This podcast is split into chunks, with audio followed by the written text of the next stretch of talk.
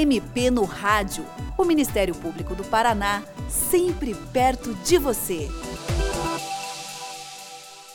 Uma das principais atribuições do Ministério Público do Paraná é o atendimento às demandas da população.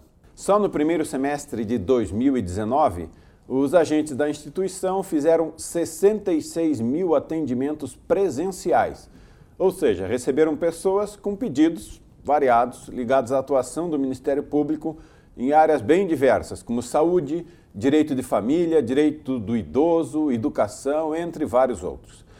Buscando prestar melhor esse serviço à comunidade, o Ministério Público do Paraná mantém em algumas cidades as centrais de atendimento.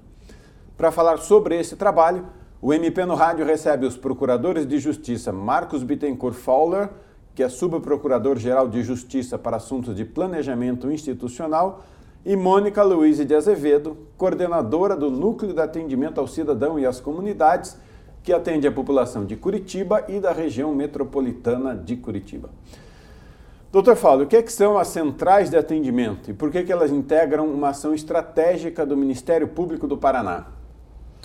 Olá, é, a gente constituiu dentro do Ministério Público essas centrais a partir da necessidade de uma maior interação com a, com a sociedade. Como o Ministério Público trabalha em várias áreas, né, trabalha na área criminal, trabalha na área de proteção ao patrimônio público, na área de família, na área de saúde, na área do consumidor, na área do idoso, na área da pessoa com deficiência e outras ainda, é, havia necessidade de se localizar num certo é, é, numa certa porta de entrada do Ministério Público, as pessoas tivessem um acesso mais fácil. É, para que pessoa, né, aqueles interessados em apresentar alguma demanda ao Ministério Público, não tivessem que percorrer vários órgãos, vários endereços diferentes, nós estabelecemos essa política de criação de centrais de atendimento, é, que são aqueles locais destinados com, especialmente para esse atendimento à população é, com pessoal capacitado, com pessoas que já têm sensibilidade maior para essa relação e que fazem depois os encaminhamentos necessários às demandas que são oferecidas ou que são apresentadas em cada um desses locais. Em que cidades o Ministério Público do Paraná tem hoje centrais de atendimento? Bom, basicamente o atendimento é feito em todas as comarcas do estado, quer dizer, todos os municípios praticamente no Paraná têm locais em que são, são feitos esses atendimentos. Em alguns lugares, em razão da população ser um pouco maior e, e, e, nós temos vários endereços, foram constituídas essas centrais, como é o caso aqui de Curitiba, Londrina, Maringá, Ponta Grossa, é, União da Vitória, Umuarama, é, é, Cianorte. São locais em que é, havia necessidade da gente especializar um pouco o atendimento. Mas nas outras comarcas também é feito esse atendimento normalmente por qualquer promotoria de justiça que seja lá, é, que, que, que lá esteja instalada.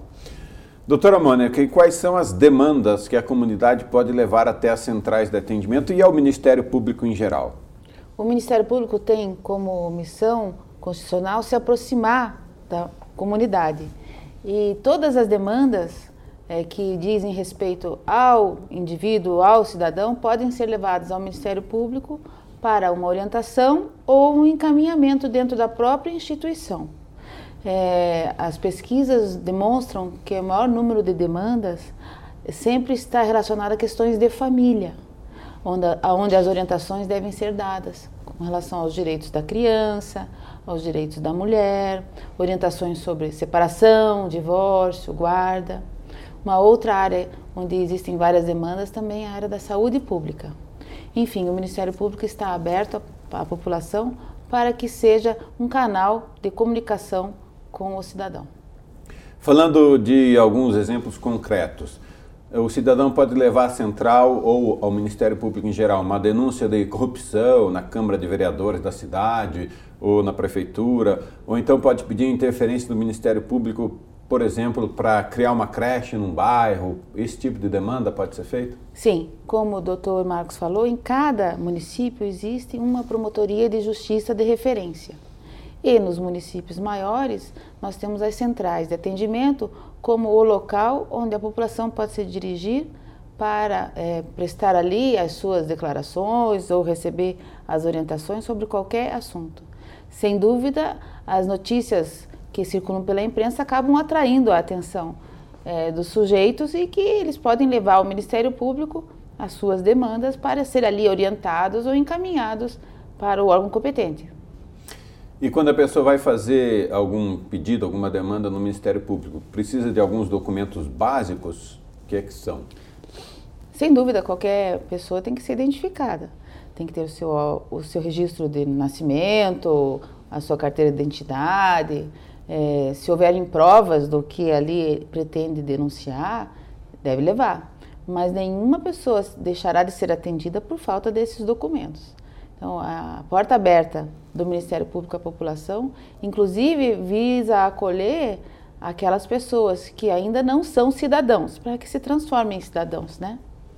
É bom dizer que a maior parte desses atendimentos que são feitos não, não reclamam a apresentação desse, de, de documentos. Porque as pessoas, a, a, maior parte das vezes, procuram para esclarecimentos, para saber se você tem direito a determinada questão, se tem direito a receber alimentos, você pode providenciar uma guarda. Enfim, são, são esclarecimentos que são feitos, orientações, encaminhamentos, e a maior parte dessas questões que são apresentadas são resolvidas no âmbito mesmo do, do, daquele atendimento, seja com a orientação que é prestada, seja com algum acordo, com alguma mediação que é feita com, a, com os, todos os envolvidos nessa, nessa questão que foi apresentada. Outro aspecto importante é que atrás de cada demanda individual, o Ministério Público pretende identificar uma questão coletiva a ser abordada é, dentro de uma política institucional ou de uma é, é, dentro de uma intervenção no órgão público responsável pelaquela política. Então, as demandas aparecem muitas vezes de forma individual, mas pelo Ministério Público a gente pretende fazer essa leitura coletiva da demanda. O, o maior exemplo disso, só aproveitando, Sim, é exatamente o pedido do, de medicamentos. Né? Muitas vezes a pessoa vai lá, tem necessidade de uma certa medicação especial, diferenciada, que não está presente lá na, é, na farmácia, né? que não está presente lá no posto de saúde. Então vai, reclama junto ao Ministério Público, mas esse promotor de justiça que recebe vai verificar se é um caso isolado da falta de um determinado medicamento ou se existe um problema na rede geral de distribuição e se há necessidade de uma intervenção mais eh, abrangente em toda a política pública de saúde naquele município, naquele local. Perfeito, esse é um ponto muito interessante que é tanto as demandas individuais quanto as coletivas podem ser levadas para o Ministério Público. Doutora Mônica, como é que é feito o encaminhamento dos pedidos que chegam às centrais de atendimento? O atendimento ao público hoje no Ministério Público é uma política institucional e isso significa é, cuidar não apenas daquilo que chega na porta de entrada, mas, e seus, mas também os seus encaminhamentos dentro da própria instituição. Então, identificada a demanda, é realizado dentro do possível a solução ali mesmo com os esclarecimentos para o cidadão. Mas se a questão demandar uma intervenção maior, é encaminhado à promotoria de justiça especializada em atender aquele tipo de situação, onde serão feitas as investigações necessárias para aprofundar a reflexão sobre aquela determinada demanda, onde o promotor de justiça com atribuições irá, enfim, encaminhar aquela situação até a sua até a sua resolução. Portanto, esses fluxos são criados a partir da, da realidade de cada município, de cada situação, mas é possível acessar esses fluxos através da página de atendimento que o Ministério Público tem no site da instituição. O nosso site é o www.mppr.mp.br.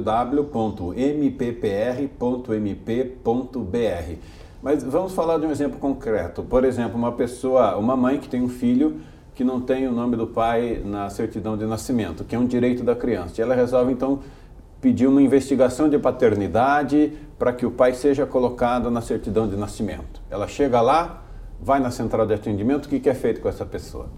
A primeira providência é ouvir essa mãe em sua demanda. É, essa é uma das funções principais das centrais de atendimento, fazer o acolhimento e a escuta qualificada das demandas que vêm da população.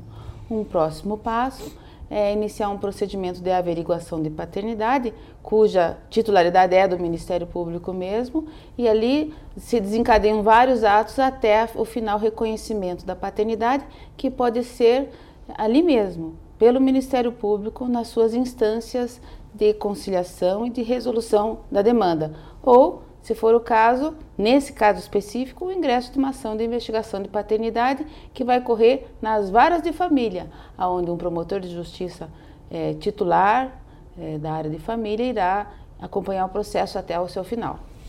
Perfeito. Doutor Fábio, o senhor disse que hoje nós temos centrais de atendimento funcionando em Curitiba, Cianorte, Londrina, Maringá, Ponta Grossa, Umuarama e União da Vitória. Existe a intenção de levar esse projeto a outros municípios do Paraná? Existe sim, né? Todos esses municípios com uma população maior, em que as pessoas têm dificuldade é, de acesso, às vezes, ao fórum, aos, aos, prédios públicos que tratam das questões relacionadas à justiça, a intenção é criar essa central de atendimento ser uma, ser uma porta mais acessível, uma porta mais próxima da população. Aliás, é, relacionado com, a, com as centrais de atendimento, a gente vem implantando é, gradativamente o atendimento fora da sede da comarca. O que, que, é isso? A gente sabe que algumas comarcas são formadas por três, quatro, cinco municípios diferentes. Então, a, a intenção é de que o promotor de justiça se, se, desloque do município central, da sede do, do, da comarca, e vá até os municípios que compõem esta, esta comarca fazer um atendimento uma vez por semana ou mais, conforme a necessidade. Aqui, até no, no litoral, a gente teve uma experiência muito interessante é, na comarca de Antonina que é composta também pelo município de Guaraqueçaba, que é composto por uma série de ilhas. Então houve uma experiência e durante bastante tempo houve o deslocamento tanto do promotor, inclusive do juiz e do delegado, as várias ilhas que compõem ali o município de Guaraqueçaba para que pudesse escutar a população diretamente.